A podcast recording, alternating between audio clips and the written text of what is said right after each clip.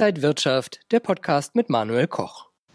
Heute beim XTB Market Talk schauen wir, was die Märkte aktuell alles bewegt und zugeschaltet aus Frankfurt ist Max Wienke, Marktanalyst beim Broker XTB. Max, schön dich zu sehen.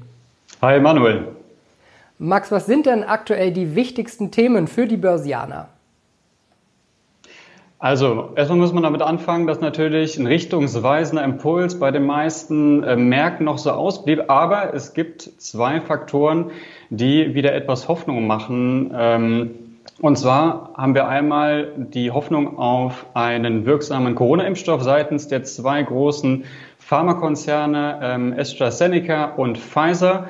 Und es gab noch mal ein paar interessante Wirtschaftsberichte. Wir hatten optimistisches Datenpaket aus China und äh, die US-Produktion, Industrieproduktion äh, zog im August wieder an. Das, äh, der Anstieg war etwas schwächer als erwartet, aber das ist jetzt äh, der vierte Anstieg in Folge auf Monatsbasis. Ähm, mal schauen, ähm, ja, ob äh, sich die Erholung weiter abschwächt, aber insgesamt natürlich schon mal ein ähm, positives äh, Zeichen. Überraschenderweise ähm, haben wir aber auch noch mal gesehen, dass die ZDW, äh, ZDW Konjunkturerwartungen den höchsten Stand seit Mai 2000 erreicht haben. In den USA waren ja zuletzt die Tech-Werte ganz schön heiß gelaufen. Wie ist denn die Lage momentan an der Wall Street? Die Nasdaq hat äh, den Korrekturbereich erreicht, ausgehend vom Allzeithoch haben wir die Verluste ausgeweitet auf über 10 Prozent. Einige gehen von einer gesunden Konsolidierungsphase aus.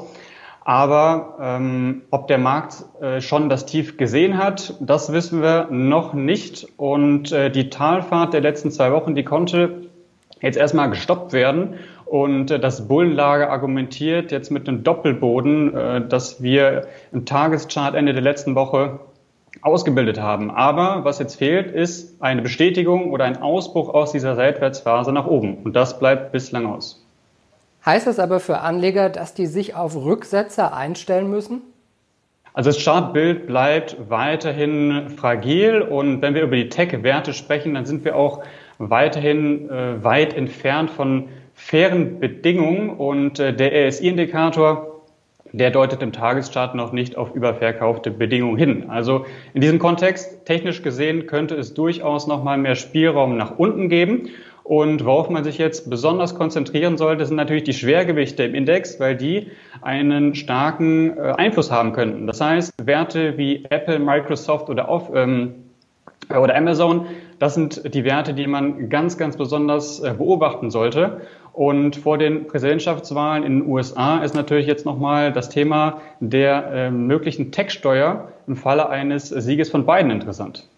Ja, und die US-Präsidentschaftswahl äh, oder der Wahlkampf nimmt jetzt so richtig auch langsam an Fahrt äh, auf. Präsident Trump gegen Herausforderer Biden. Was bedeutet das denn? Kommt da auch noch was auf die Märkte zu? Also der Wahlkampf, der ist im vollen äh, Gange und äh, Trump liegt äh, bei den Umfragewerten seit Juli äh, deutlich zurück, konnte aber in jüngster Zeit aufholen.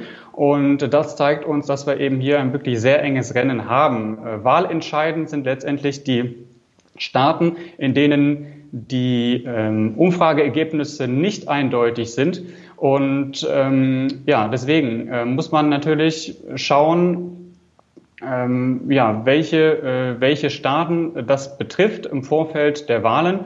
Und ähm, was man aber mit Sicherheit sagen kann, ist, dass Trump äh, zweifellos der Favorit äh, der, der Wall Street oder der Märkte ist. Warum mag die Wall Street denn Trump so besonders? Dafür gibt es ein paar gute Gründe. Äh, Trump hat natürlich während seiner Wahl, äh, während seiner Zeit, während seiner Amtszeit gezeigt, dass er gerne die Märkte stützt und äh, könnte auch bis zu den Wahlen versuchen, den Bullenmarkt noch äh, aufrechtzuerhalten. Er hat sich auch für niedrige Unternehmenssteuern eingesetzt und äh, ist auch gegen einen weiteren Lockdown. Es ist natürlich klar, dass äh, Biden und Trump sehr, sehr unterschiedliche Ansichten haben ähm, bei vielen Themen, aber es gibt auch etwas, was sie gemeinsam haben und das ist nämlich die Notwendigkeit niedriger Zinsen, um den ganzen Schuldenexzess zu finanzieren. Und was bedeutet das jetzt für Anleger insgesamt? Wie sollte man sich positionieren?